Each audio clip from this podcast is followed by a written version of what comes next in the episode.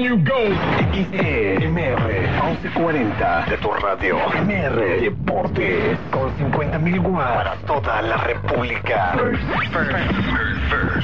MR Deportes. MR Deportes en vivo desde Avenida Madero 1110 Oriente, Monterrey, Nuevo León, México.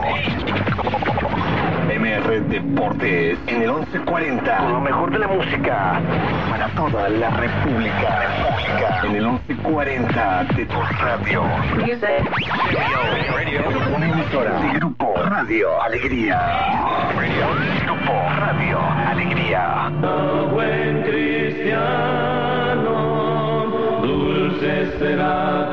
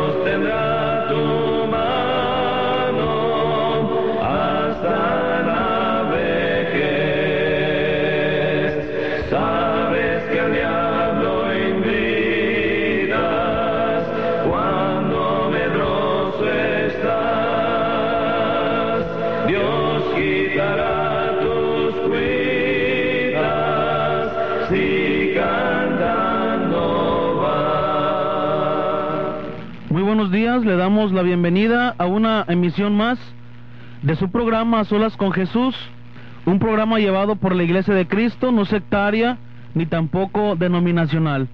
En este domingo 17 de junio, primeramente le estamos agradeciendo a nuestro Padre Celestial, quien es el que nos concede la oportunidad de estar una vez más en estas cabinas del Grupo Radio Alegría, en el 1140 de amplitud modulada.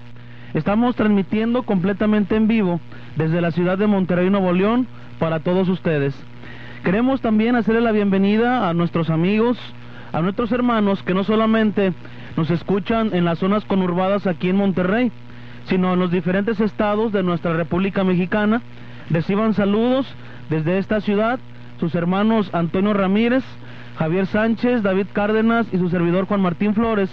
Le damos la bienvenida y les invitamos a que se queden entre nosotros eh, por el espacio de hora y media en el que estaremos transmitiendo en vivo la palabra de nuestro Dios. Recuerde usted que estamos ofreciendo completamente gratis eh, los cursos por correspondencia, eh, las copias de los temas grabados.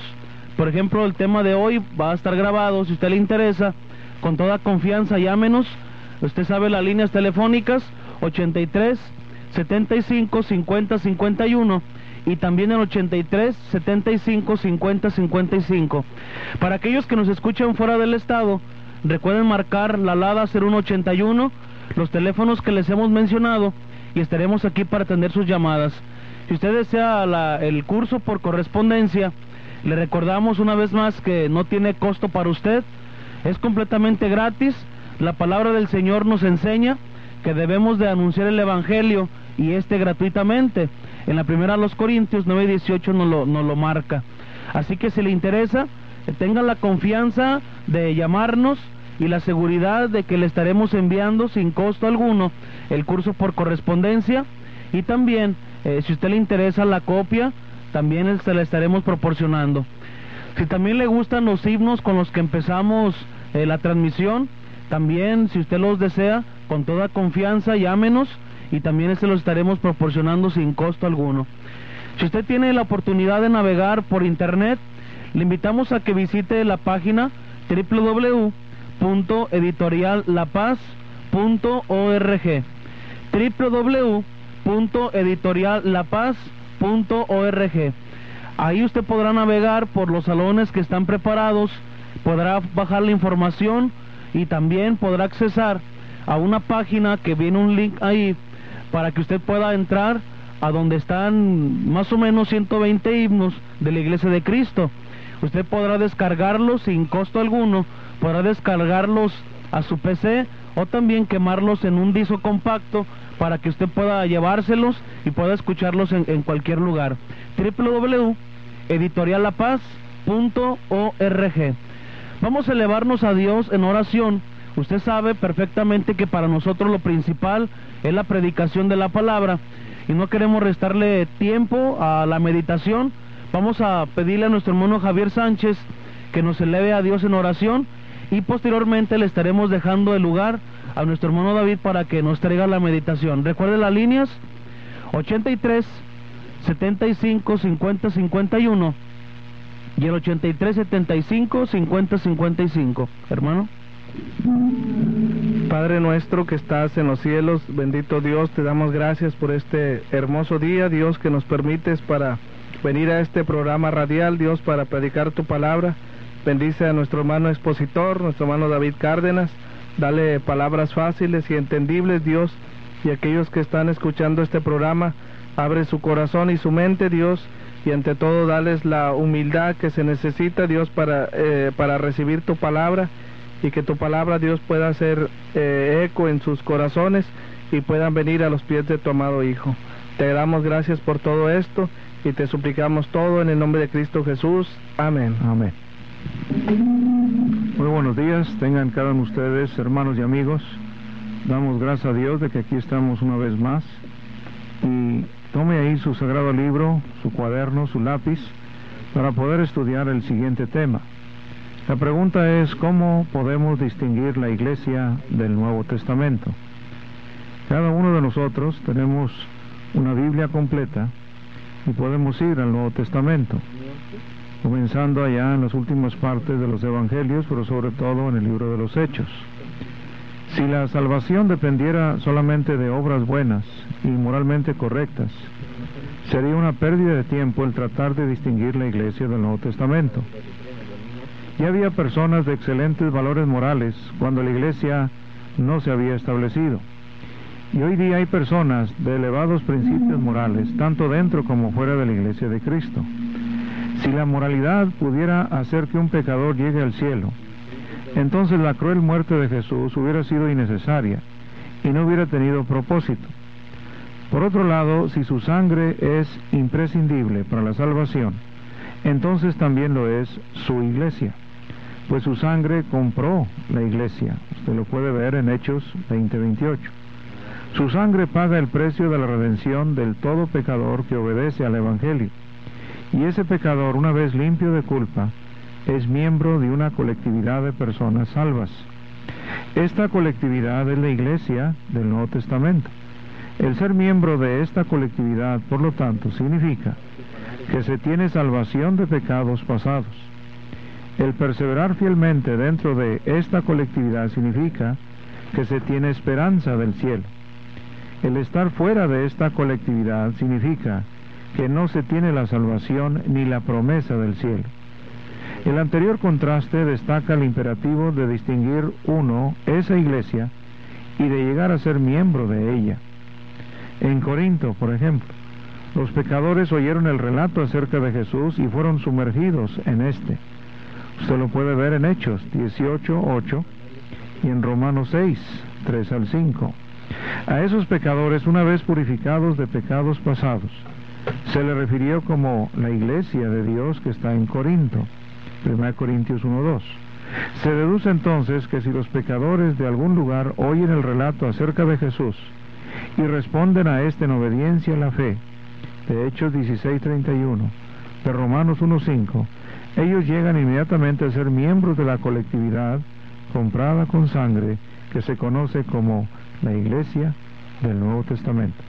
Cuando los padres hacen que sus hijos inocentes sean bautizados, no se puede decir escrituralmente que esos niños, que ni siquiera son creyentes, son miembros de la Iglesia de Cristo, del Nuevo Testamento.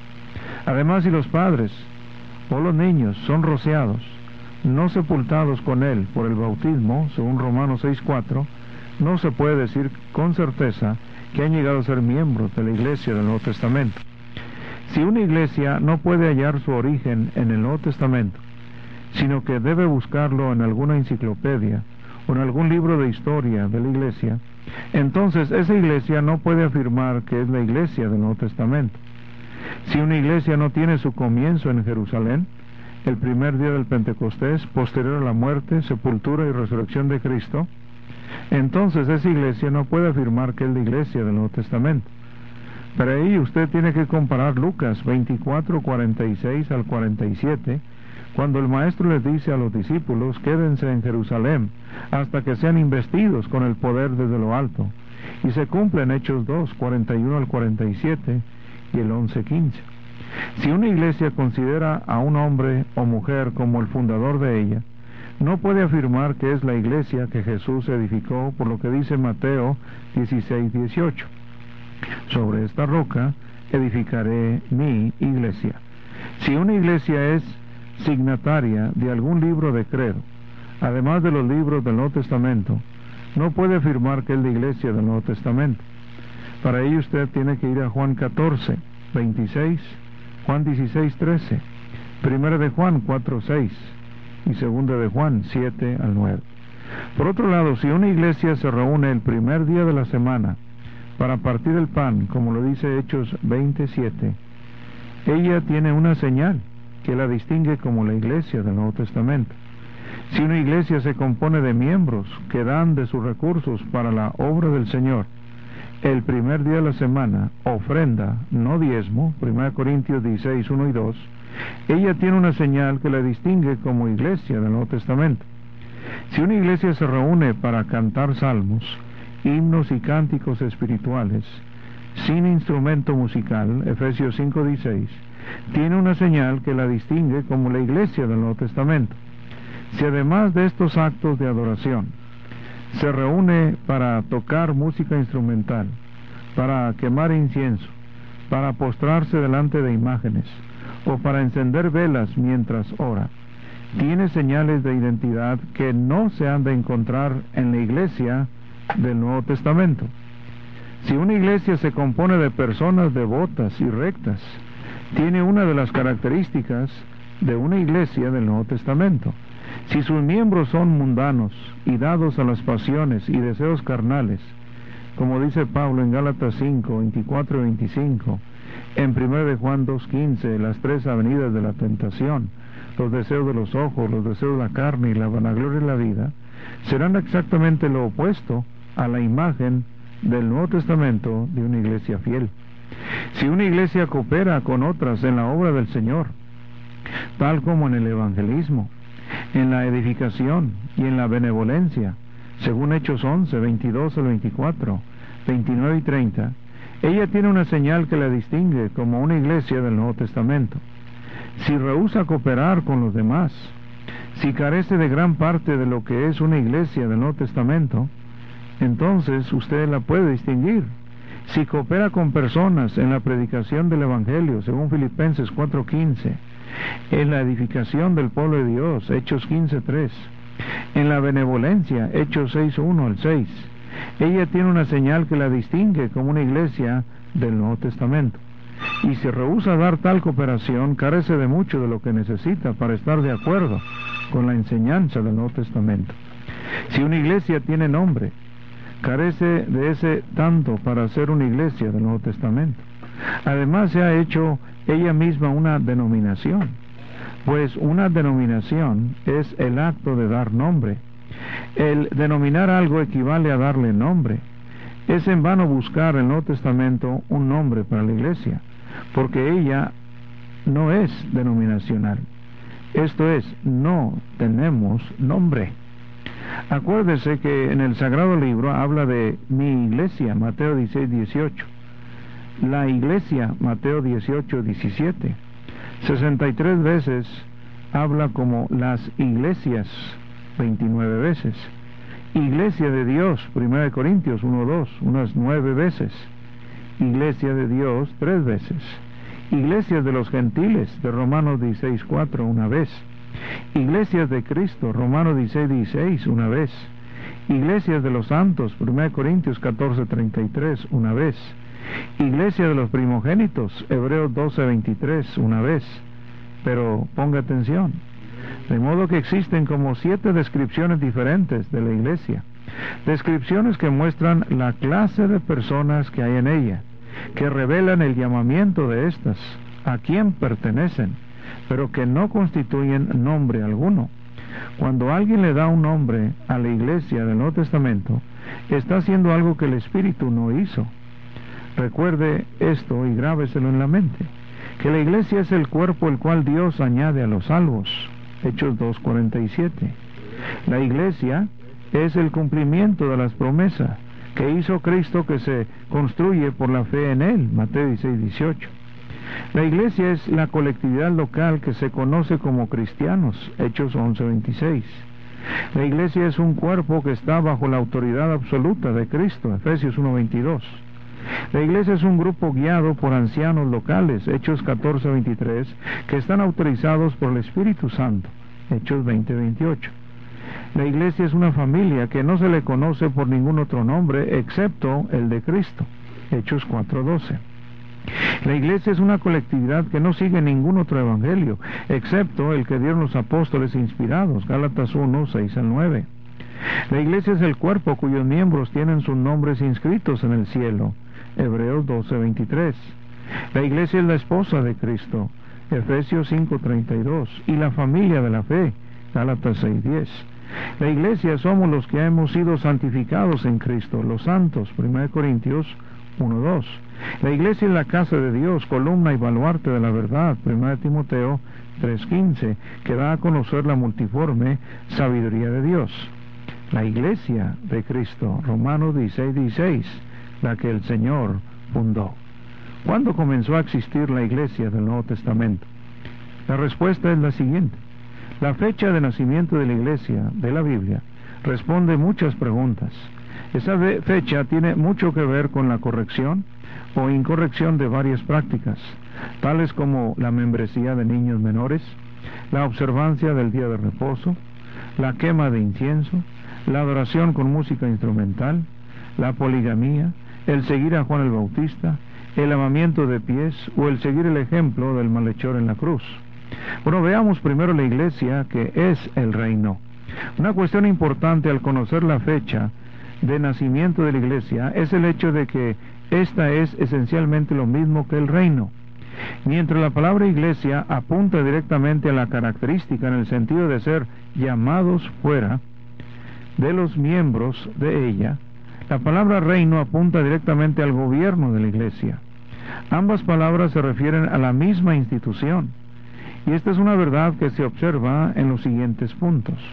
Vaya por ejemplo a Colosenses 1, 13 y 18 conmigo.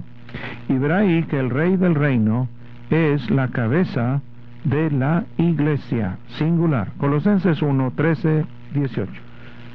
Dice la palabra, el cual nos ha librado de la potestad de las tinieblas y trasladado al reino de su amado Hijo. Y Él es la cabeza del cuerpo que es la iglesia. Él que es el principio, el primogénito de entre los muertos para que en todo tenga la preeminencia. Ahora vayamos a Primera Tesalonicenses 2, 13 y 14. Usted va a ver ahí que la simiente del reino es la simiente de la iglesia. Por lo cual también nosotros sin cesar damos gracias a Dios de que cuando recibisteis la palabra de Dios que oíste de nosotros, la recibisteis no con palabra de hombres, sino según es en verdad la palabra de Dios, la cual actúa en vosotros los creyentes, porque vosotros, hermanos, vinisteis a ser imitadores de las iglesias de Dios en Cristo Jesús que están en Judea, pues habéis padecido de los de vuestra propia nación las mismas cosas que ellas padecieron de los judíos. También en Mateo 16, 19, con Hechos 2, 47, podemos ver que fueron las llaves del reino las que se usaron para abrir la puerta de la iglesia. Mateo 16, 19. Y a ti te daré las llaves del reino de los cielos, y todo lo que atares en la tierra será atado en los cielos. Ahora vea conmigo Hechos 2.47 para comparar estas llaves. Alabando a Dios y teniendo favor con todo el pueblo, y el Señor añadía cada día a la iglesia los que habían de ser salvos. Hágase usted la pregunta, ¿a cuál iglesia? De todas las que usted ha escuchado en el mundo, pero no se salga del Sagrado Libro. Ahora el bautismo, en Juan 3.5, con 1 Corintios 12.13, introduce al pecador en el reino y también en la iglesia. El bautismo es completamente necesario para que usted como pecador esté en el reino y a la vez esté en la iglesia. Juan 3.5 con 1 de Corintios 12.13. Dice la palabra, respondió Jesús, de cierto, de cierto te digo, que el que no naciere de agua y del Espíritu no puede entrar en el reino de Dios. Ahora vaya conmigo a 1 de Corintios 12.13. Dice la, la escritura, porque en un solo espíritu fuimos todos bautizados en un cuerpo, sean judíos o griegos, sean esclavos o libres, y a todos se nos dio beber de un mismo espíritu. ¿Cuándo fue esto? Hechos 2.38. El momento en que usted y yo somos sumergidos en agua, recibimos el perdón de los pecados y el don del Espíritu Santo. También de la mesa del Señor. Usted compárela con Lucas 22, 29 y 30, con 1 de Corintios 10, 16. De la mesa del Señor se dice que ella está en el reino. Al mismo tiempo, la cena del Señor juega un papel importante en la iglesia. Lucas 22, 29 al 30 y con 1 de Corintios 10, 16. Yo pues os asigno un reino, como mi Padre me lo asignó a mí, para que comáis y bebáis a mi mesa en mi reino, y os sentéis en tronos juzgando a las doce tribus de Israel. Ahora compárelo con 1 de Corintios 10, 16. Dice la escritura, la copa de bendición que bendecimos no es la comunión de la sangre de Cristo, el pan que partimos no es la comunión del cuerpo de Cristo.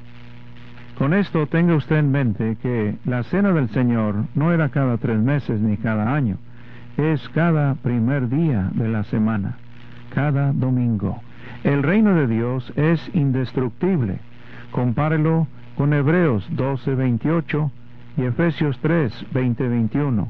El reino es indestructible. También lo es la iglesia. Hebreos 12, 28. Fíjese lo que dice. Dice la palabra del Señor.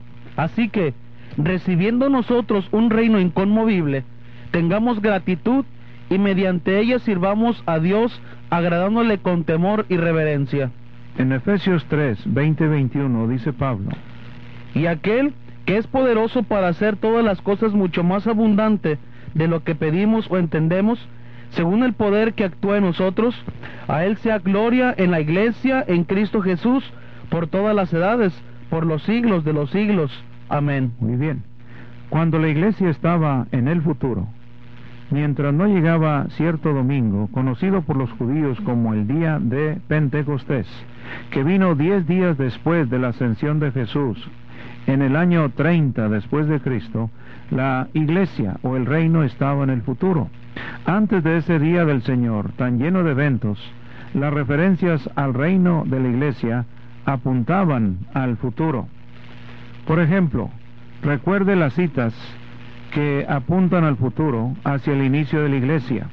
Tenga en mente y estudielas usted en particular, o si no, si gusta, podemos ayudarle en Daniel 2.44. ¿Cómo es que Daniel profetiza el reino allá en el año 600 antes de Cristo?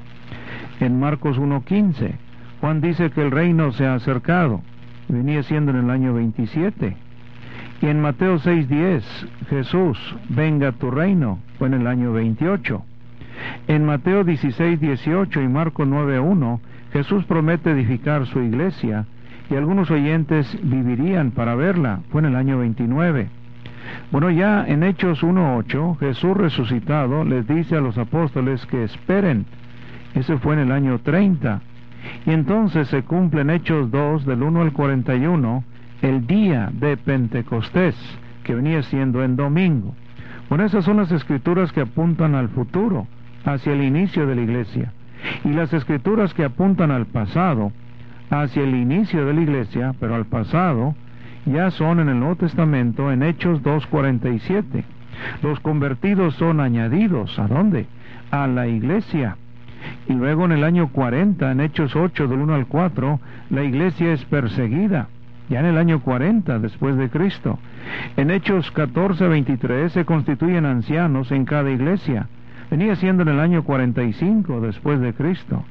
En 1 Timoteo 3:15 la iglesia ya estaba bien establecida y lo tenemos en el año 65 después de Cristo. Y en Apocalipsis 1, 5 al 6 y 2, 1, tenemos que las iglesias estaban pero ya completamente establecidas, que fue en el año 96 después de Cristo. Entonces, recordemos lo siguiente, que no era una iglesia minusválida. Si la fecha de nacimiento de la iglesia hubiera sido anterior a ese domingo, que vino diez días después de la ascensión de Jesús, entonces hubiera sido una iglesia minusválida e inútil. Esto es así porque antes de ese especial día del Señor, la iglesia primero hubiera sido únicamente judía. Mateo 10, 5 al 6. Los primeros gentiles llegaron a ser cristianos en Hechos 10. Segundo, no hubieran tenido el Espíritu. Juan 7:39 dice que lo iban a tener. Tercero, no hubiera contado con la sangre de Cristo. Hechos 20:28. No hubiera tenido cabeza. Efesios 1, 22, 23. No hubiera tenido a Cristo. Mateo 16, 16 al 20. No hubiera tenido poder. No hubiera podido hacer nada. Lucas 24, 49 con Hechos 1, 4. Una iglesia que ya existe, la tenemos, por ejemplo, después de aquel importante primer día de la semana llamado Pentecostés. Las referencias a la iglesia apuntan al pasado, como le acabamos ah, de decir en este diagrama. Las referencias al futuro convergen con las referencias al pasado en el día del Pentecostés del año 30. Ahora, la importancia de la fecha de inicio.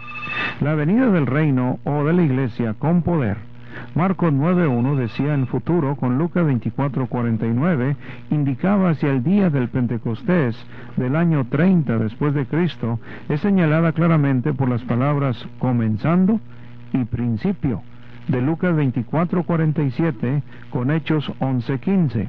Esta clara fijación de una fecha de nacimiento no significa que ninguna de las enseñanzas de Cristo anteriores a ese día no sea vinculante hoy día. Al contrario, en casi todo lo que dijo había expectativa de su reino o iglesia venideros, mientras preparaba a sus discípulos para ser miembros de esa gloriosa institución. Los principios establecidos en su Sermón del Monte de Mateo 5 hasta el capítulo 7, sus enseñanzas acerca de cómo tratar con el que nos ofende de Mateo 18, 15 al 17, sus enseñanzas acerca del matrimonio y del divorcio, Mateo 19, 3 al 9, fueron incluidas en la orden general que dio en Mateo 28, 20. Acuérdese que el maestro cambia todo con la famosa frase, mas yo os digo. Y él estaba apuntando hacia el futuro de la iglesia cuando estuviera establecida. Entonces hemos de observar todo lo que él mandó. No obstante, algunas cosas que fueron parte de la vida de Jesús no habían de figurar en el cristianismo, cosas tales como la Pascua judía, Mateo 26, 18, la observancia del día de reposo, Lucas 4, 16. No hemos de obedecer instrucciones que se dieron para situaciones especiales, instrucciones tales como el no llevar bolso, ni calzado, Lucas 10, 4, el predicar solamente a judíos, Mateo 10, 5, el no decirle a nadie que Jesús era el Cristo, Mateo 16, 20. Eso ya acabó. Asimismo, el lavamiento de los pies de los discípulos por parte de Jesús jamás tuvo como propósito que se convirtiera en mandamiento para la iglesia. Antes de que la iglesia fuera establecida, en Génesis 18.4 y en Lucas 7.44, y también después que lo fue en 1 Timoteo 5.10, el lavamiento de los pies se practicó como un acto de humildad, de hospitalidad. Jamás fue un mandamiento para la iglesia. Durante los tiempos del ministerio personal de Jesús, este tuvo el poder de perdonar pecados bajo las condiciones que quisiera, Marcos 2.10, él estaba en vida. Y es muy posible que el malhechor en la cruz fuera salvo sin necesidad de que se bautizara. ¿O sería bautizado con Juan? No sabemos. Pero el mismo Señor que habló al malhechor palabras de consuelo, más adelante mandó que todas las personas fueron bautizadas. Vaya conmigo Marcos 16, 15 y 16, para que vea cómo es que el maestro en la era mosaica da las órdenes que se tenían que aplicar en la era cristiana. Marcos 16, 15, 16, dice la escritura. Dice la palabra del Señor, y les dijo, id por todo el mundo y predicar el Evangelio a toda criatura. El que creyere y fuere bautizado será salvo, mas el que no creyere será condenado. La ley para todas las personas, en el sentido de que sean bautizados para el perdón de los pecados, fue anunciada por primera vez a la gente el día del nacimiento de la iglesia. Hechos 2.38. El que es sabio no buscará en tiempos anteriores al nacimiento de la iglesia con el fin de hallar un modo de ser salvo. Si así hace, no sabrá si debe seguir el ejemplo del malhechor o el sacrificio de animales de Abel. Si en lugar de esto deja que la clara enseñanza acerca del inicio manifestado con poder de la Iglesia el día del Pentecostés tenga el efecto apropiado en su vida, entonces sabrá con exactitud qué hacer para ser salvo. El día de Pentecostés, los que recibieron la palabra de Dios con alegría, no la rechazaron dándole más importancia a algo que pudo haberle pasado al malhechor antes del día de Pentecostés. En lugar de esto se arrepintieron y fueron bautizados. Vea conmigo Hechos 2.41. Hechos 2.41 enfatiza muy claro, y fueron bautizados, dice la escritura. Así que los que recibieron su palabra fueron bautizados y se añadieron aquel día como tres mil personas. Una de las razones, una de las razones por las que se han generalizado tanto la membresía de niños menores en las iglesias de hoy día radica en que no se ha apreciado la importancia que tiene el nacimiento de la iglesia del Nuevo Testamento. Si bien es cierto que la membresía de niños menores era correcta en el Israel del antiguo, también durante la vida terrenal de Jesús, un principio fundamental de la iglesia que Jesús vino a establecer es que todo miembro conocerá al Señor, lo dice Hebreos 8:11. Así el día que nació la iglesia fueron bautizados solamente los que tenían edad suficiente para recibir la palabra predicada. Dejar a los niños venir a mí, porque de los tales es el reino de los cielos. Los niños no tienen ni nacen con pecado. El quemar incienso y la música instrumental se utilizaba en los cultos anteriores al día de Pentecostés. Pero los apóstoles que recibieron poder de Cristo para atar y desatar, Mateo 18 y 18, decidieron no hacer ninguno de los dos anteriores en la iglesia del Nuevo Testamento. A pesar de lo anterior, hay quienes vuelven al culto del Antiguo Testamento, anterior al día de Pentecostés, y de ahí se traen tanto el incienso como la música instrumental, introduciéndolos en el culto cristiano, como el diezmo, y algunos desdeñan el incienso pero introduce la música instrumental y también el diezmo de conveniencia, y si uno está consciente de la importancia del principio de la iglesia, del día de Pentecostés del año 30 después de Cristo, estos problemas se resolverán automáticamente. Pero por el amor al dinero, la gente sigue insistiendo y manipulando a muchos con respecto al diezmo. Y para la alegría mundana los estimulan con la música instrumental, cosa que Dios jamás ha mandado en el Nuevo Testamento. Hay quienes vuelven a la gran obra de Juan el Bautista y tratan de seguirlo. No obstante, por más grande que fuera Juan, su obra no fue más que preliminar. Lea conmigo Lucas 1.17 y Juan 1.15, para que vea lo que la Sagrada Escritura dice y no lo que el hombre diga. Lucas 1.17 y Juan 1.15. Vea Lucas lo que nos dice en el 1.17. E irá delante de él con el espíritu y el poder de Elías, para hacer volver los corazones de los padres a los hijos y de los rebeldes a la prudencia de los justos, para que, para preparar al Señor un pueblo bien dispuesto. Juan era lo que hacía, preparar un pueblo bien dispuesto para Cristo. Juan 1.15 dice, dice la escritura, Juan dio testimonio de él y clamó diciendo, Este es de quien yo decía, el que viene después de mí es antes de mí, porque era primero que yo. El principio de la iglesia del Nuevo Testamento se produjo después que Juan fue decapitado. Una persona sabia, por lo tanto, usará bien la palabra de Dios, como dice Timoteo, el que usa, el que traza, el que corta bien la palabra, observando siempre la marcada distinción del Nuevo Testamento entre lo que sucedió antes del nacimiento de la iglesia y lo que sucedió después. De un modo parecido, el que es sabio, al considerar el día de reposo del Antiguo Testamento, por ejemplo, no lo adoptará ciegamente diciendo, pero es lo, es lo que encuentro en la Biblia. En lugar de esto, comprobará en qué parte de la Biblia lo encuentra. Si descubriera que la iglesia de Cristo lo adoptó después del día del Pentecostés, entonces adoptará también dicha observancia. No obstante, si descubre que aunque por un tiempo Dios lo permitió, no fue adoptado por la iglesia después del día del Pentecostés, lo mismo es con el diezmo. 1 Corintios 7:11, con Colosenses 2, 14 al 17. Vaya conmigo a 1 Corintios 7:11 y a Colosenses 2, 14 al 17, y entonces seguiremos ese ejemplo. Permitirá que la trascendencia del principio del cristianismo dirija sus acciones. Dice en 1 Corintios 7, 11. Dice la escritura, primero los Corintios 7, 11, y si se separa, quédese sin casar o reconcíliese con su marido y el que y que el marido no abandone a su mujer. En Colosenses 2, 14 al 17, fíjese cómo va adoptado todo esto.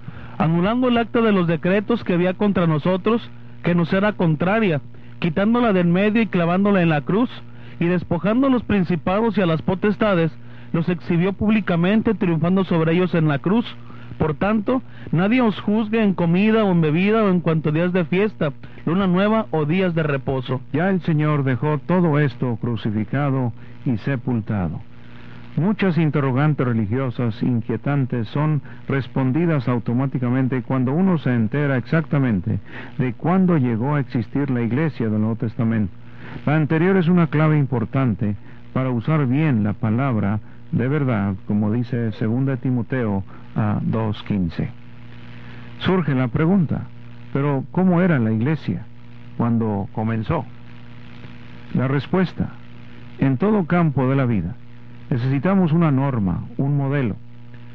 Cuando de saber la hora se trata, por ejemplo, uno no confía en la historia de su reloj, si alguien dice que su reloj, perteneció a su abuelo, ello no constituye garantía de que dará la hora exacta. Asimismo, si alguien dice que su abuelo fue miembro de cierta iglesia, ello no significa que ésta sea la iglesia del Nuevo Testamento. Cuando de llevar la hora se trata, solo una fuente confiable existe, el sol de Dios.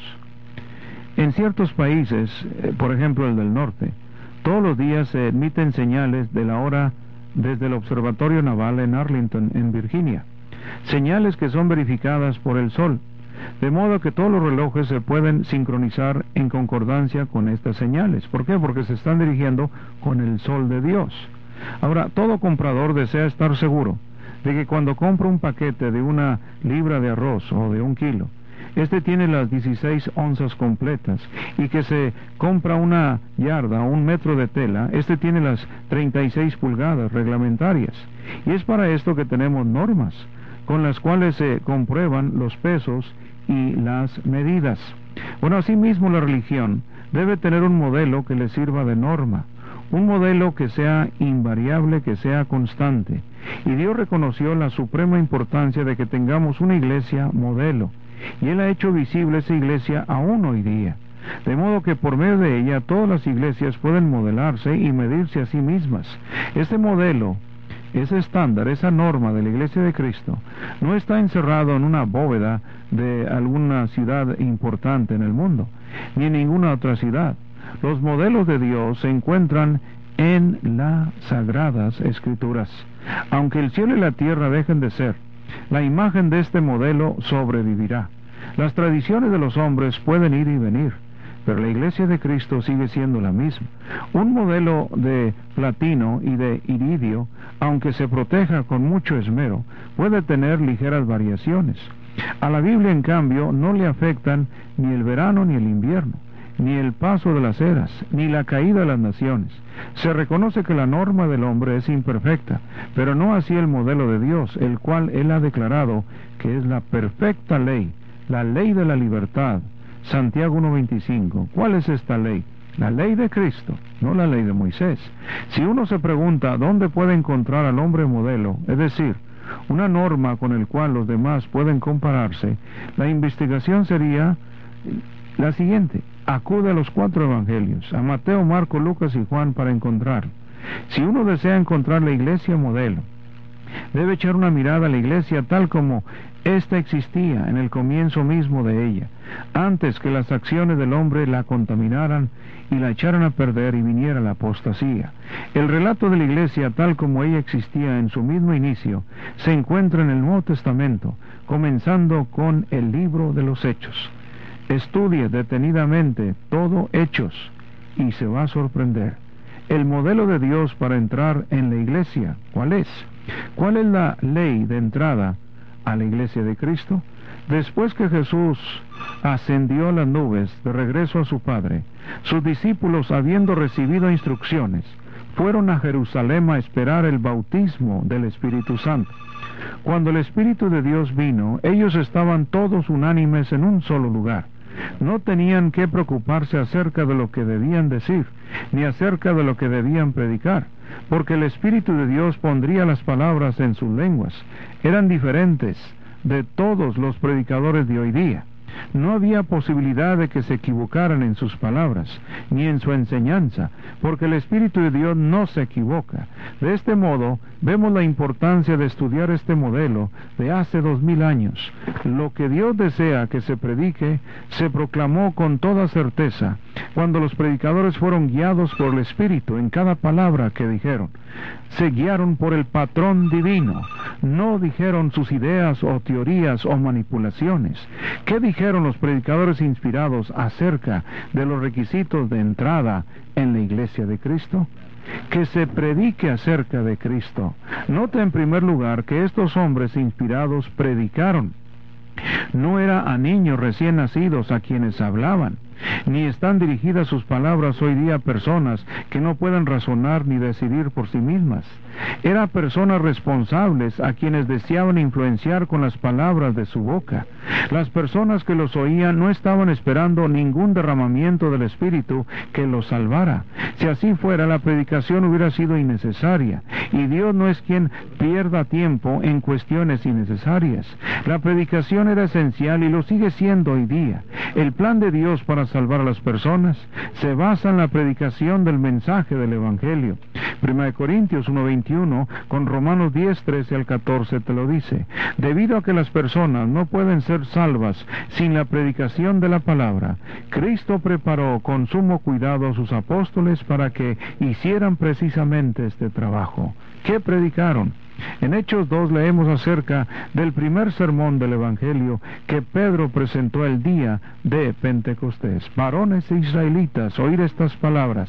Jesús Nazareno, varón aprobado por Dios entre vosotros con las maravillas, prodigios y señales que hizo Dios entre vosotros por medio de él, como vosotros mismos sabéis, a este entregado por el determinado consejo y anticipado conocimiento de Dios, prendisteis y matasteis por mano de inicuos crucificándole, al cual Dios levantó suelto los dolores de la muerte, por cuanto era imposible que fuese retenido por ella.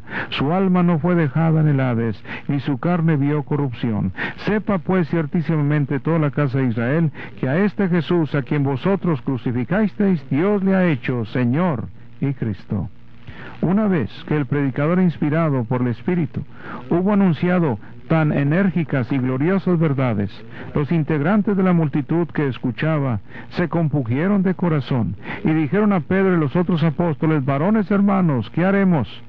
¿Qué respondieron los predicadores a esta pregunta tan seria y tan llena de inquietud? Que se obedezca el Evangelio.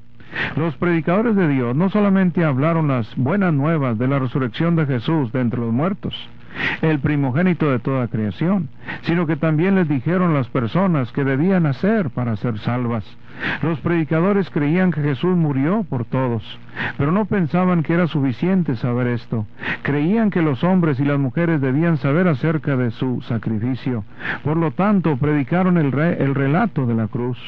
Los apóstoles no creían que todo el mundo sería salvo sin importar lo que hiciera o cómo viviera. Les dijeron las personas que ellas estaban en pecado y que estaban perdidas delante del Dios del universo. El pueblo creía que estaba en pecado y que le señalaran el camino que debían seguir para deshacerse de ese pecado. Por eso los apóstoles inspirados por el Espíritu Santo escribieron todas las cartas del Nuevo Testamento, que es la conducta, el vivir y la doctrina del cristiano. No querían morir sin Dios y sin esperanza. Nuevamente preguntamos, ¿Qué dijeron los predicadores? ¿Acaso dijeron sálvense y háganse miembros de la iglesia de su preferencia o la que te quede más cercana? Ministros, bien intencionados hablan de este modo hoy día. Sin embargo, ¿hablaron de este modo los predicadores de Dios en un sermón modelo? ¿Acaso dijeron, crean solamente y serán salvos? Levanten la mano y ya tendrán a Cristo como su Salvador personal. No fue esto lo que dijeron, amigo. Más bien, Pedro les dijo, oye bien, arrepentíos y bautícese cada uno de vosotros en el nombre de Jesucristo para perdón de los pecados y recibiréis el don del Espíritu Santo. Verso 38 del capítulo 2 de Hechos. Amigo y hermano, ¿Por qué le temes al bautismo? ¿Por qué blasfemas del bautismo? No es con la aprobación de Dios que se le hacen cambios al anterior testimonio, el cual concuerda perfectamente con toda declaración de la Biblia. Si yo dijera que todo lo que uno tiene que hacer para ser salvo es creer, estaría en abierta contradicción con el modelo divino. Es cierto que uno tiene que creer, porque sin fe es imposible agradar a Dios. Sin embargo, hasta los demonios creen y tiemblan. Son miles los que creen, pero no son salvos. Uno debe tener suficiente fe para ir adelante y arrepentirse de sus pecados y bautizarse para el perdón de sus pecados y tendrás el cambio completo en tu vida y seguirás poniendo el ejemplo a los demás, pero llevando a cabo todo lo que Dios nos pide en sus cartas. Todas las demás afirmaciones de la Biblia concuerdan con las declaraciones de Hechos 2.38, pues el mismo Espíritu de Dios escribió cada una de ellas. Además, todo predicador concordará con que si un pecador cree en Jesús, si se arrepiente de sus pecados y se bautiza, si se sumerge en agua, entonces ese pecador es salvo, ha llegado a ser cristiano, ha nacido de nuevo, y viene a ser miembro del único cuerpo que Cristo vino a fundar, que es su iglesia. No hay quien dude del plan anterior. Encaja perfectamente con el modelo dado por Dios en la Biblia. Los hombres señalan otras maneras hoy día, pero todos dicen que el modelo divino es el correcto. ¿Podemos usted y yo darnos el lujo de ponernos nuestras almas dentro de una medida desconocida? Para garantizarnos la eternidad, más vale que usemos una medida de la cual no hay duda alguna. ¿Cuál era entonces la ley de entrada en la iglesia de Cristo? En primer lugar se predicó a Jesucristo. Después el predicador le dijo al pueblo que se arrepintiera y se bautizara. El testimonio nos dice que cuantos escucharon la palabra de Dios predicada por Pedro fueron bautizados y se añadieron aquel número de ellos, cerca de tres mil almas ese día. ¿Cómo? Podrían haber sido como cinco mil o más. ¿Qué tal si hacemos usted y yo lo mismo? Si después de hacerlo no supiéramos que somos salvos, ¿cómo podríamos llegar a saberlo? Si el seguir el modelo estándar de Dios no nos garantiza su gracia, ¿qué otro modelo podemos seguir? En el libro de los Hechos se señalaron con claridad las condiciones para ser miembros de la iglesia modelo, de la iglesia de Cristo. Se predicó un sermón por el cual se contó el relato acerca de la vida, muerte, resurrección y ascensión de Jesús. Después de que estos grandes e importantes verdades se creyeron, Hechos 2.36, los pecadores todavía no eran salvos, todavía no estaban dentro de la iglesia. Entre las condiciones que fijó el Espíritu Santo para ser miembro de la iglesia modelo, no solamente estaba la fe en Cristo, sino también el arrepentimiento, el cambio y el bautismo para el perdón de los pecados. Si la iglesia con la cual usted adora sigue a la iglesia modelo, entonces esa iglesia tendrá las mismas condiciones de membresía. Por ejemplo, en la iglesia modelo no eran recién nacidos los que llegaban a ser miembros, pues todos los que llegaron a ser miembros primero recibieron la palabra. Hechos 2.41. Para ser miembros de la iglesia modelo no existía el requisito de que se votara favorablemente por uno. Solo leemos que debía recibir la palabra. Además, en los tiempos de la iglesia modelo, no existía la noción de que uno podía ser salvo sin ser miembro de la iglesia. Más bien era al contrario. Ninguno entraba en la iglesia sino hasta que era salvo. Apenas era salvo. El Señor lo añadía a la iglesia. Hechos 2, 47. El modelo de Dios para una regla de fe. La regla de fe o el credo de la iglesia modelo era y es la doctrina de los apóstoles, Hechos 2.42. Esto significa que los miembros de la iglesia modelo entendían que la doctrina de Moisés no era vinculante para ellos, como tampoco lo era la de Salmón, ni la de David, ni la de Juan el Bautista. Si en su iglesia es vinculante la doctrina del señor Smith, o la de María Baker Eddy, o la de Ellen White, o la de John Wesley, o la de Martín Lutero, o la de Alejandro Campbell, o la de concilios eclesiásticos, o la del Papa, o la de los padres de la Iglesia, entonces ella es vinculante, algo que era desconocido para la Iglesia modelo. Los miembros de la Iglesia modelo distinguían el espíritu de verdad del espíritu del error con solo hacer una pregunta. ¿Lo enseñaron los apóstoles? Vea 1 de Juan 4.6 y fíjese lo que nos dice la escritura. Hágase la pregunta, ¿lo enseñaron los apóstoles? ¿Esto que tú me estás diciendo? Primero de Juan 4.6 dice. Nosotros somos de Dios. El que conoce a Dios nos oye. El que no es de Dios no nos oye. En esto conocemos el espíritu de verdad y el espíritu de error. El modelo de Dios para la comunión, ¿cuál es? En la iglesia de Cristo, la modelo, había riqueza y profundidad de comunión, un sincero compañerismo. En tiempos de emergencia, ¿Qué hacían los miembros? Vendían sus propiedades y daban todo a la iglesia. Hechos 2, 44 al 45. En tiempos normales retenían lo suficiente para cuidar sus propias familias. 1 Timoteo 5, 8 y 16. Y en ambas situaciones había sinceridad basada en el amor fraternal de 1 de Pedro 1.22 y motivada por el amor de Cristo de 2 de Corintios 8.8 el modelo de Dios para la cena del Señor. En la iglesia modelo, la iglesia de Cristo, los miembros se reunían el primer día de la semana, no para la escuela dominical, aunque esto es bueno, no para oír un predicador, aunque esto es bueno, sino para participar de las emblemas, recordatorios, Hechos 27. ¿Observa la cena del Señor cada domingo en la iglesia donde usted adora? Si esto es diferente de lo que hacía la iglesia modelo, al seguir esta la doctrina de los apóstoles, entonces debe usted salir de esa iglesia inmediatamente. Cuidado porque si muere hoy está en condenación. El modelo de Dios para la adoración en la iglesia, ¿cuál es? ¿Qué hacían las personas después que eran salvas en la iglesia de Cristo modelo? ¿Cómo adoraban? No tenemos que adivinar cómo adoraban los primeros cristianos, pues la Biblia presenta un modelo de adoración aprobada. En Hechos 2.42 dice, perseveraban en la doctrina de los apóstoles, en la comunión unos con otros, en el partimiento del pan y en las oraciones. Aquellas personas perseveraban en la doctrina de los predicadores inspirados por el Espíritu. La de ellos no era una noción denominacional en particular, ni estaba tal noción constituida por los escritos de algún libro de credo humano. La doctrina de los apóstoles era verdadera y era tan abarcadora como Dios deseaba que fuera. Cuando la religión se trata, cualquier otra doctrina que no sea de los apóstoles no puede ser verdadera. Lea conmigo Mateo 10, 14 y 15, y el 40, y el 15.13. Y fíjese la gran lección que nos da el maestro aquí. Cualquier otra doctrina que no sea de los apóstoles no puede ser verdadera. Mateo 10, 14 y 15 y el 40 dice. Dice la escritura, y si alguno no recibiere, ni oyere vuestras palabras, salid de aquella casa o ciudad y sacudid el polvo de vuestros pies.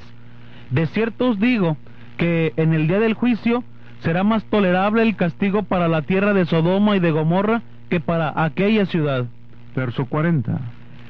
El que a vosotros recibe, a mí me recibe, y el que me recibe a mí, recibe al que me envió. 15.33, 15.13, perdón, 15.13. Dice la, la palabra del Señor, versículo 13, pero respondiendo, él dijo, Toda planta que no plantó mi Padre Celestial será desarraigada. Muchas iglesias perseveran hoy día en los eventos contemporáneos. Los pastores de ellas dan conferencias sobre la situación política. El problema no es solamente que las denominaciones populares rehusan perseverar en la doctrina de los apóstoles, sino que muchos que afirman ser cristianos no denominacionales no perseveran en el estudio de la Biblia. Son demasiados los que se dan por satisfechos con la lección semanal del domingo. Amigos, no hay quien pueda estar en lo correcto en la religión si no persevera en el estudio de la doctrina de los apóstoles. No hay otra manera como tal persona puede saber qué es lo correcto. Los primeros miembros de la Iglesia de Cristo, al seguir la enseñanza de los apóstoles, perseveraban en la comunión, es decir, tenían compañerismo entre ellos, eran miembros unos de otros, de modo que en la comunión ellos ofrendaban voluntariamente sus recursos, ofrenda, no diezmo. No era en ventas de comidas, ni en ninguna otra forma de mercadeo eclesiástico como ah, la lotería, que perseveraban, sino que daban de corazón. La doctrina de los apóstoles también llevó a los primeros cristianos a perseverar en el partimiento del pan, en la observancia de la cena del Señor. Si no fuera porque la doctrina de los apóstoles fue plantada en ellos, no habría sabido que debían perseverar en el partimiento del pan. Muchas personas participan hoy día en el partimiento del pan, haciéndola de forma irregular, intermitente. Sin embargo, en la antigüedad, el modelo de Dios de una iglesia probada partía el pan de forma perseverante, por medio de Hebreos 10:25, no dejando de congregarnos como algunos tienen por costumbre. Prima de Corintios 16:2, cada primer día de la semana.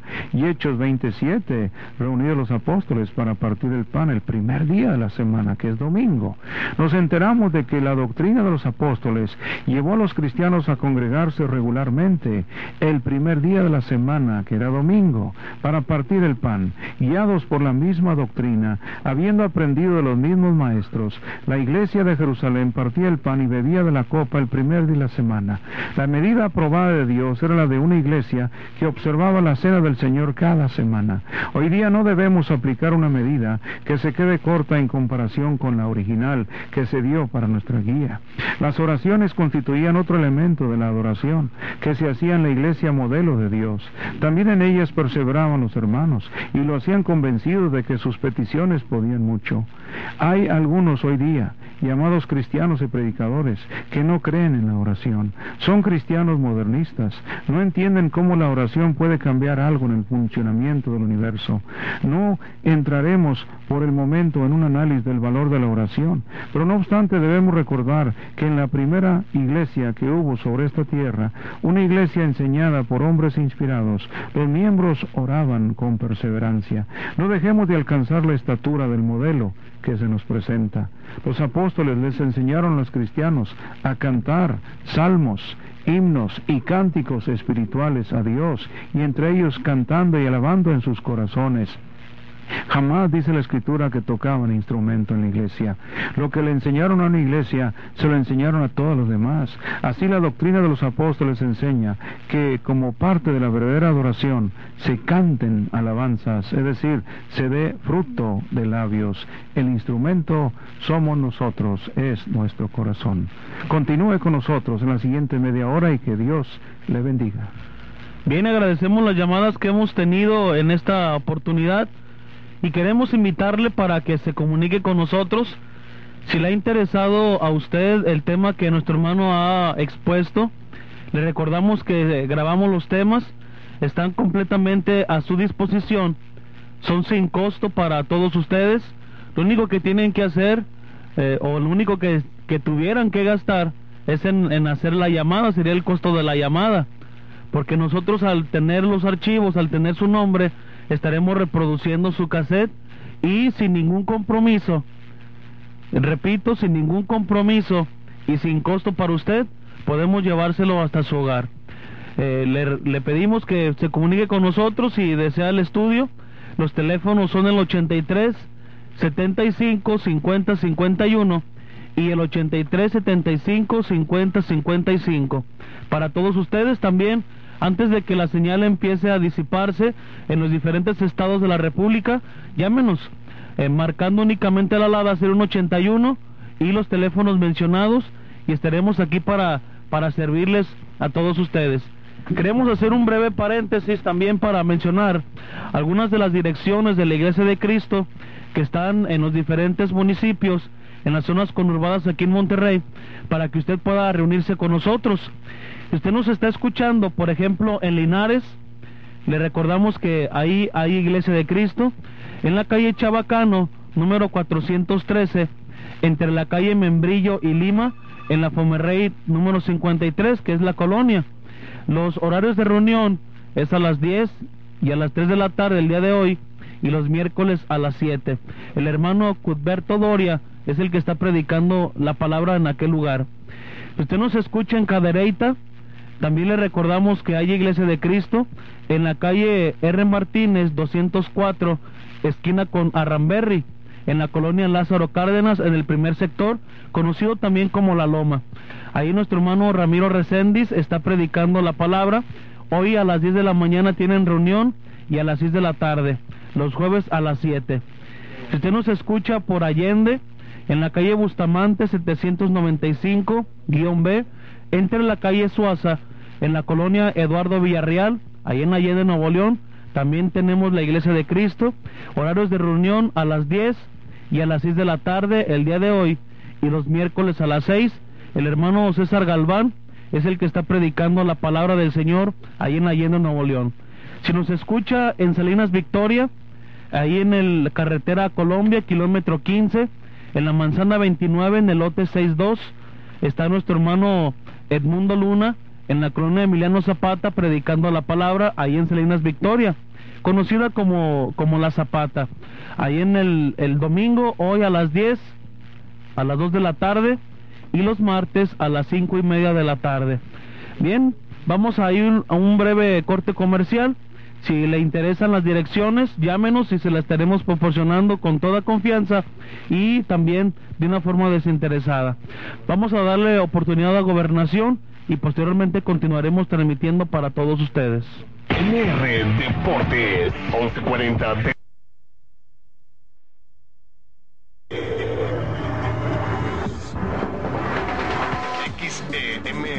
Deportes. Las mejores crónicas del deporte. Vive. Vive. Todos los deportes. MR transmite las 24 horas con lo mejor del deporte desde Madero 1110 Oriente, Monterrey, México. Para toda la República. MR Deportes con 50.000 watts de potencia deportiva. MR Deportes 24 horas con la cobertura total. MR Deportes, una emisora de Grupo Radio Alegría.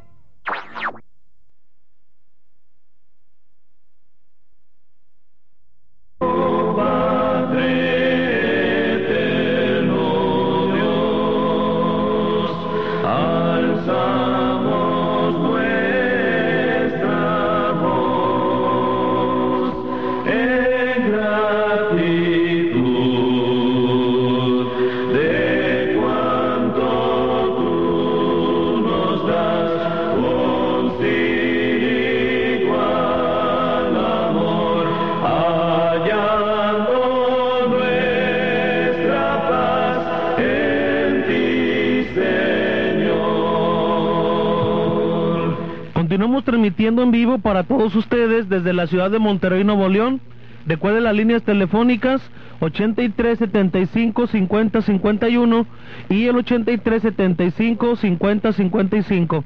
Si ve que por ahí marca ocupado la línea, eh, siga insistiendo por favor. Eh, gracias al Señor tenemos llamadas.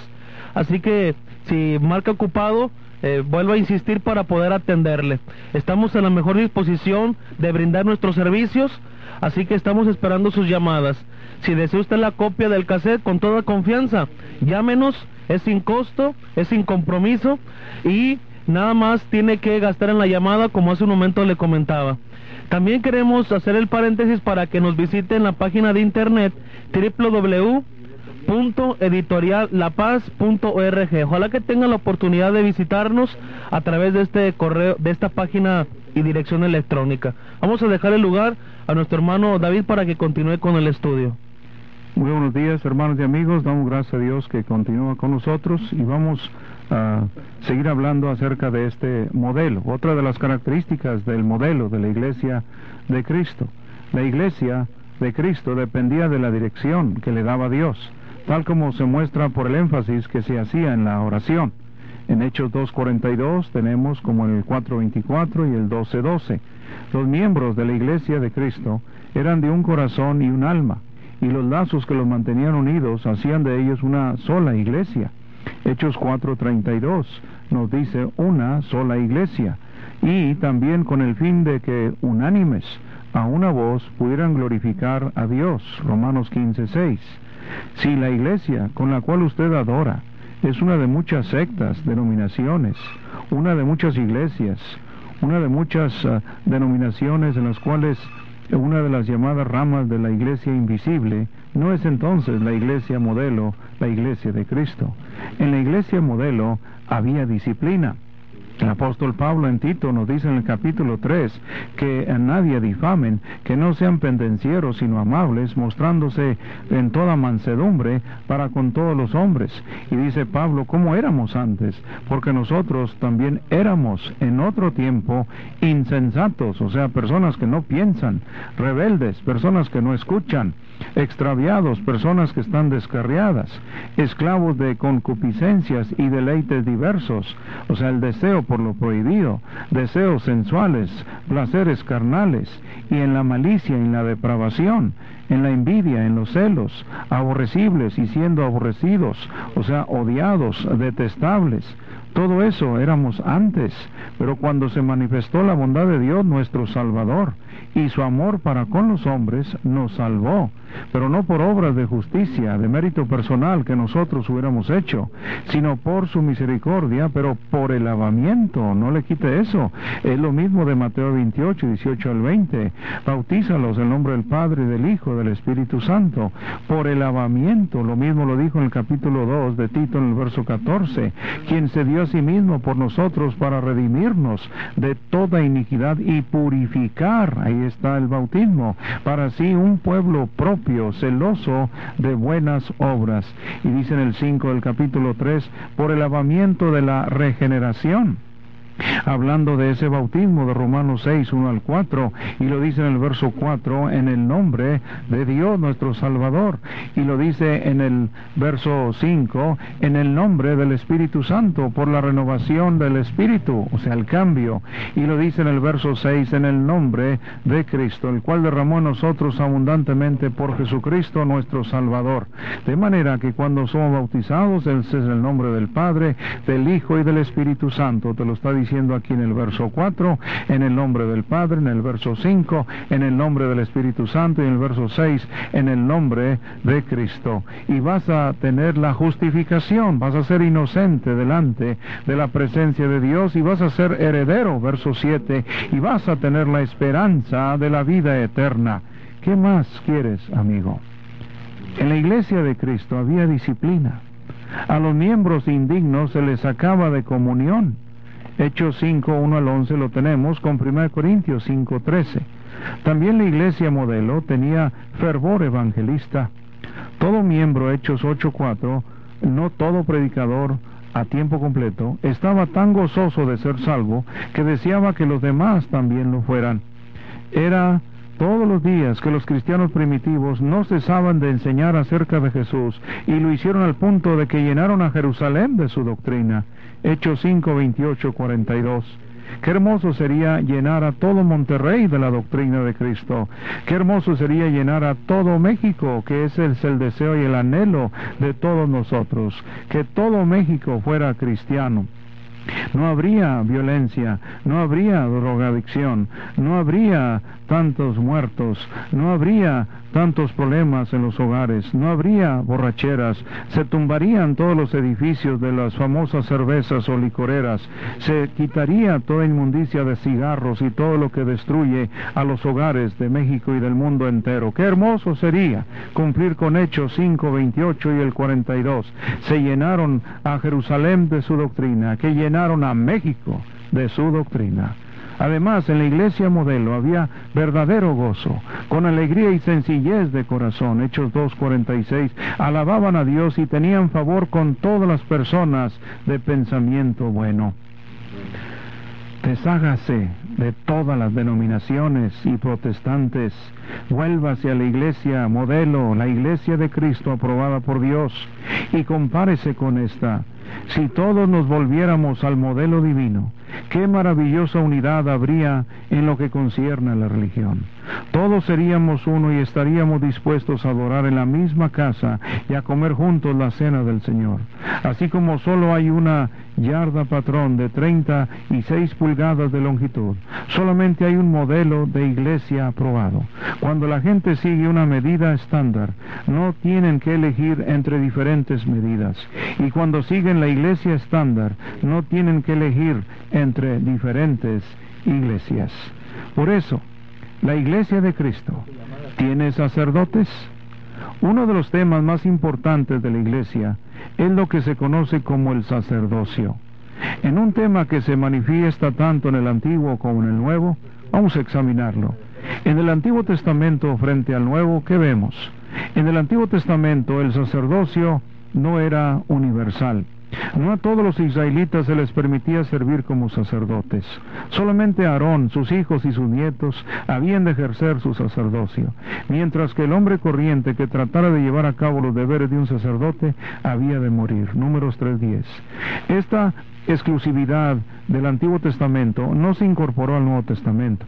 Por el contrario, a todos los que llevan el apelativo de cristianos, 1 Pedro 4:16, su Creador los honra y nos honra diciendo que constituyen y somos un santo y real sacerdocio. Por medio de Jesús, los miembros de su iglesia ofrecemos sacrificios espirituales, no literales, que son agradables a Dios. 1 Pedro 2, 5 y 9. El apóstol Juan alabó a Cristo diciendo que Él nos amó y nos lavó de nuestros pecados con su sangre y que nos hizo reyes y sacerdotes a los cristianos para Dios su Padre y a Él sea gloria e imperio por los siglos de los siglos. Amén. Juan también recogió una doxología al Cordero inmolado, pero resucitado, porque éste redimió con su sangre a pueblos de todas las naciones y a los hizo sacerdotes para Dios. Apocalipsis 5, 9 y 10. Estos sacerdotes dedican su vida a Él y solo a Él, de modo que el Nuevo Testamento, en lugar de exaltar a una clase sacerdotal, considera que todo cristiano, hombre o mujer, joven o anciano, es un sacerdote, los que estamos bautizados, convertidos en Cristo. El Nuevo Testamento, frente a las tradiciones de los hombres, ¿qué nos dice? Es una lástima que las religiones populares hayan abandonado el concepto del Nuevo Testamento del sacerdocio para dar lugar a un clero separado.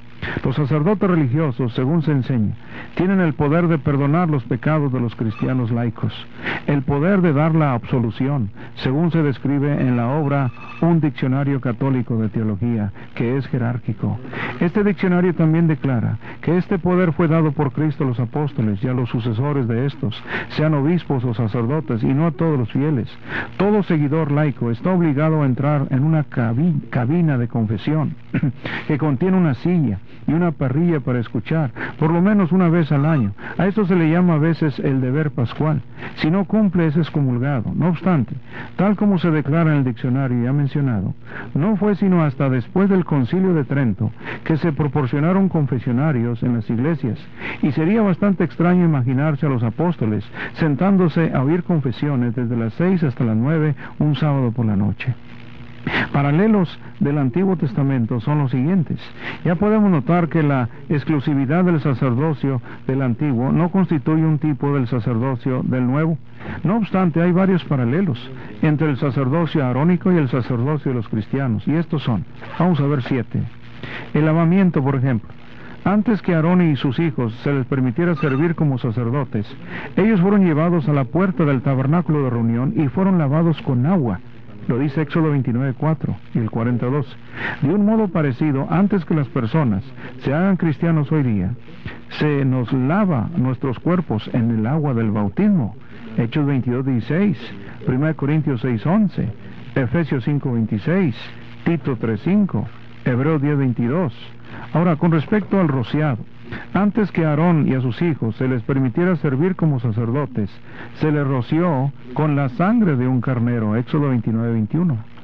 Del mismo modo, antes que la gente de hoy día pueda servir como sacerdotes, se nos rocía de modo figurado nuestro corazón con la sangre de Cristo. Hebreos 10:22, con el 12:24, con 1 Pedro 1:2. Ahora fíjese la unción. A Aarón y a sus hijos no se les consideró debidamente consagrados como sacerdotes del, Antiguo Testamento, sino hasta que cierto aceite de la unción santa especial preparado con perfume, según el arte del perfumador, se aplicó a sus cuerpos, lo dice Éxodo 30, 23 al 30. A Moisés se le dieron instrucciones muy especiales acerca del aceite de oliva y las especies, la canela, la casia y el cálamo a ser usados. Del cuerpo del sacerdote se desprendía también a aroma. Salmo 133, 1 y 2. La unción sagrada, decía el Señor, les servirá por sacerdocio perpetuo por sus generaciones. Éxodo 40, 15. Bueno, de un modelo y eh, de un modo de paralelo, los cristianos, después que sus cuerpos son lavados con las aguas del bautismo, sus corazones rociados con la sangre de Jesús, también recibimos una unción, recibimos el don del Espíritu Santo, el cual da Dios a los que le obedecen. Lo dice Hechos 5:32. El que unge al candidato, según Pablo, es Dios, que nos sella y nos da la garantía del Espíritu en nuestros corazones. 2 Corintios 1:22. Las vestiduras también son otro paralelo. Dios fue específico al exigir que se dieran a Aarón y a sus hijos vestiduras tejidas con delicadeza en Éxodo 35, 19.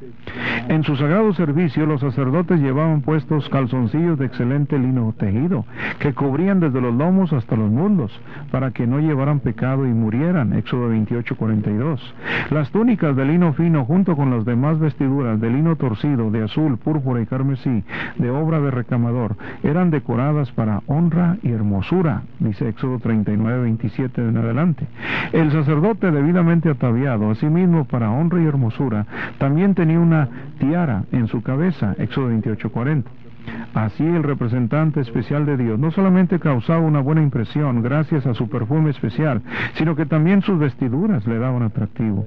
Cuando estas vestiduras eran llevadas por hombres cuya vida era pura y consagrada, hombres que servían a Dios vestidos de ornamentos sagrados, segundo de Crónicas 20:21, Salmo 29:2, entonces todo era como el Señor lo había planeado. El atuendo correcto y aceptable de los cristianos exige modestia y pudor. Sin embargo, en las instrucciones para las mujeres cristianas se incluye más que suficiente vestido. El vestido de ellas ha de ser decoroso y bien ordenado. Viene de la palabra griega cosmio, donde viene la palabra cosmético, 1 Timoteo 2.9. Las mujeres cristianas han de recalcar no el atavío físico externo, sino el incorruptible ornato interno de un espíritu afable y apacible, 1 Pedro 3.4.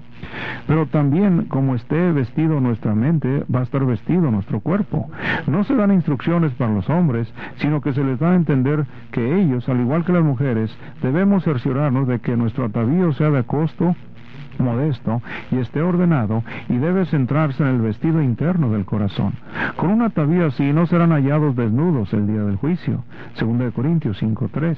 El atavío perenne de todos los cristianos no lo constituyen literalmente las finas vestiduras, sino que lo constituyen figuradamente el lino fino, resplandeciente y limpio, esto es, las acciones justas, Apocalipsis 19.8. El Nuevo Testamento instruye a todos los cristianos a concentrarse en vestiduras abstractas, dice vestidos de entrañable misericordia, de benignidad, de humildad, de mansedumbre, de paciencia, soportándonos unos a otros y perdonándonos unos a otros, si alguno tuviera queja contra otro. De la manera que Cristo os perdonó, así también hacerlo vosotros, y sobre todas estas cosas vestidos de amor, que es el vínculo perfecto, Colosenses 3.12. La actitud también es otro paralelo. Los sacerdotes de la casa de Aarón, cuya actitud era recta, tenían el cuidado de acatar las instrucciones divinas de Moisés. Sería atrevido que algún sacerdote añadiera u omitiera en el servicio sagrado algo que el Señor mandó. Para eso tenemos Deuteronomio 4.2 12.32 y Proverbios 36. Para los pecados cometidos por ignorancia, la ley de Dios estipulaba un medio para el perdón, Levítico 5.18. Y en cuanto al pecado deliberado, no obstante, dice Dios en números 15.30, mas la persona que hiciere algo con soberbia, Así el natural como el extranjero ultraja a Jehová. Esa persona será cortada del medio de su pueblo, por cuanto tuvo en poco la palabra de Jehová y menospreció su mandamiento, enteramente será cortado esa persona su iniquidad caerá sobre ella. Nos llenamos de asombro cuando leemos acerca de la desobediencia de Nadab y Abiú, dos de los hijos de Aarón. Estos dos mayores que Eleazar e Itamar habían tenido un honor especial. Habían andado parte del trayecto hacia el monte Sinaí con su padre y su tío, y setenta de los ancianos de Israel. Algo maravilloso ocurrió, y dice la Escritura, y vieron al Dios de Israel, y había debajo de sus pies como un embalsamado de zafiro, semejante al cielo cuando está sereno. Mas no extendió su mano sobre los príncipes de los hijos de Israel, y vieron a Dios, y comieron, dice, y bebieron, Éxodo 24, 9 al 11, con números 3, 2. Estos que fueron honrados de forma tan singular, más adelante ofrecieron fuego extraño al Señor, Levítico 10, 1 y 2. Pero ve al 16, 12. El Señor no pudo pasar por alto esta acción. Los dos atrevidos sacerdotes fueron quemados vivos. Llegaron a ser ejemplos para los demás. Ejemplo en el sentido de que la voluntad de Dios para sus sacerdotes es que se mantenga dentro de las directrices, de las instrucciones emanadas del cielo.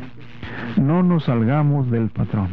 Los cristianos tenemos el ejemplo de Nadab y Abiú delante de nosotros como una advertencia divina, Romanos 15:4. Se nos advierte del peligro de tomar la iniciativa o de extraviarse de las instrucciones de Cristo, según de Juan 9. En vista de que todo lo, lo de, que proviene de Cristo se encuentra ahora en los libros del Nuevo Testamento, un sacerdote reverente no pensará más de lo que está escrito en lo que atañe a la religión. 1 Corintios 4:6. El principio que guía al cristiano no es que pueda hacer cualquier cosa que no esté prohibida, sino que no debe hacer nada que no esté autorizado. El hacer cualquier cosa que no esté prohibida en el Nuevo Testamento es lo que ha dado lugar al agua bendita, a imágenes, al incienso, a la música instrumental, al diezmo, a las velas, a los rosarios, a la marihuana, a la danza, al pollo frito como un elemento de la cena del Señor, al café en lugar de jugo de uva. El hacer solamente lo que se especifica en el culto del Nuevo Testamento exigiría que uno siga la doctrina de los apóstoles en lo que concierne a la comunión, al partimiento del pan, a las oraciones, a la alabanza agradecida Hechos 2.42. Puede que los sacerdotes del Nuevo Testamento no tengan nada en contra de la música instrumental, ni contra el incienso, ni contra el pollo frito o el café. Sin embargo, no se atreven a añadir a lo que el Señor ha dicho acerca de la adoración. No desean repetir el pecado de Nadab y Abiú. Tengamos el cuidado tremendo de no hacer esto. Otro ejemplo es el incienso. En, el lugar santo, en la mañana y al anochecer, los sacerdotes del antiguo habían de quemar especies aromáticas, rito perpetuo delante de Jehová por las generaciones.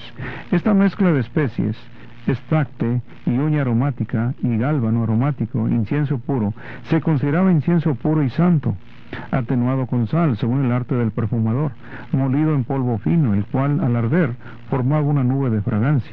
Bueno, esto había de hacerse en el tabernáculo de reunión, donde Jehová dijo que se mostraría a ellos, Éxodo 30. Oh, será cosa santísima, les dijo. Esta mezcla especial de especies había de utilizarse solamente para adorar al Señor. Quien quiera que hiciera un incienso parecido, para usarlo como perfume sería cortado de entre su pueblo, Éxodo 30-37. Bueno, la acción literal de quemar incienso que hacía el sacerdocio del Antiguo Testamento está completamente ausente en el Nuevo Testamento.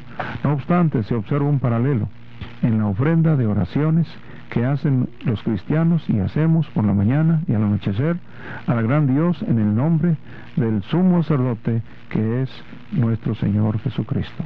Para ello usted tiene que ver Apocalipsis 5.8 y el 8, 3 y 4. Los sacrificios también. La función más importante del sacerdocio arónico era ofrendar sacrificios, Levítico del capítulo 1 hasta el 7. Si los toros y los carneros llevados al altar no eran acompañados de un espíritu quebrantado, un corazón contrito y una vida pura, Dios consideraba repugnante los sacrificios de ellos.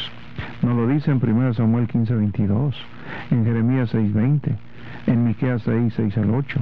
Si era acompañado de actitudes y estilos de vida rectos, en armonía con el orden de Dios, el humo que producían los sacrificios animales era considerado olor agradable, olor en el cual se complacía el Dios del universo.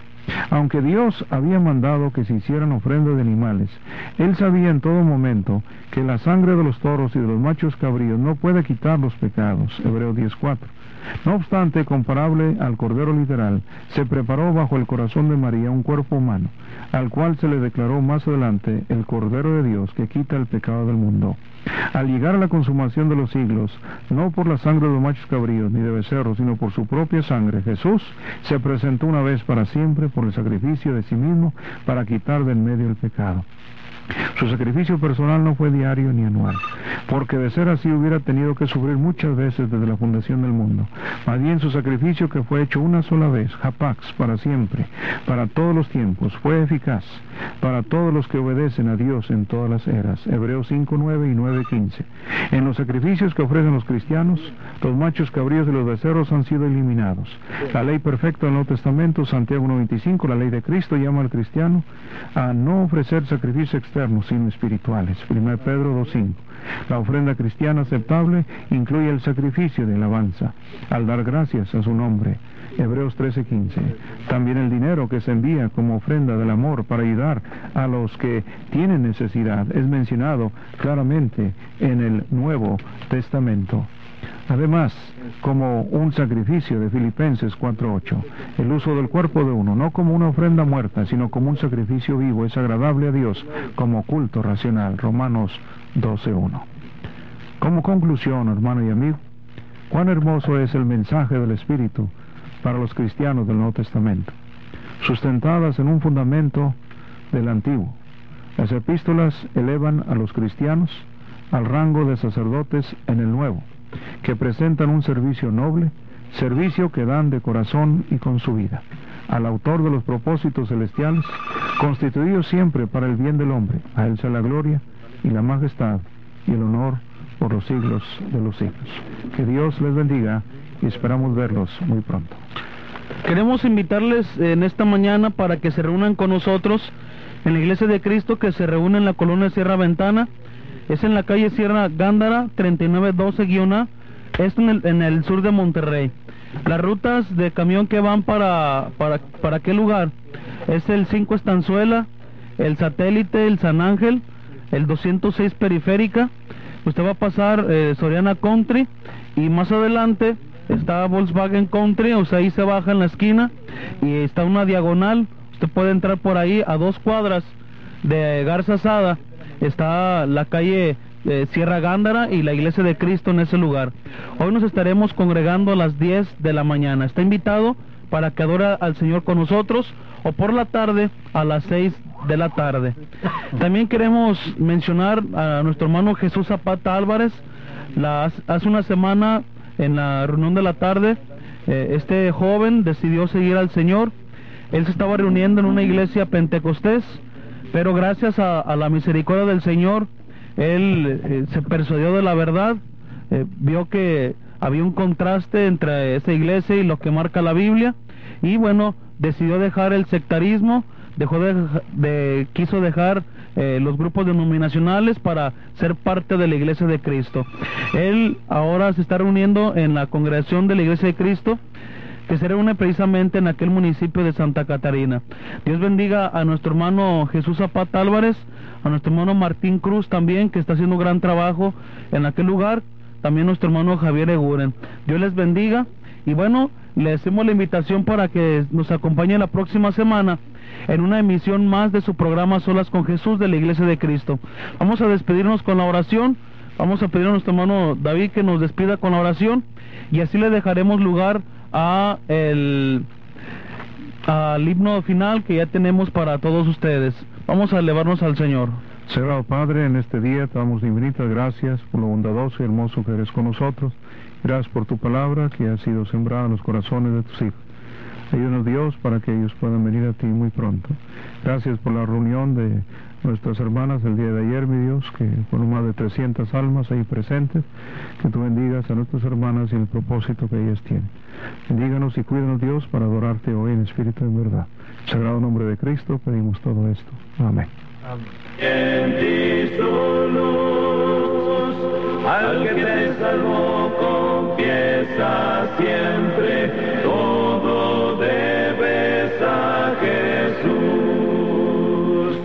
No te dé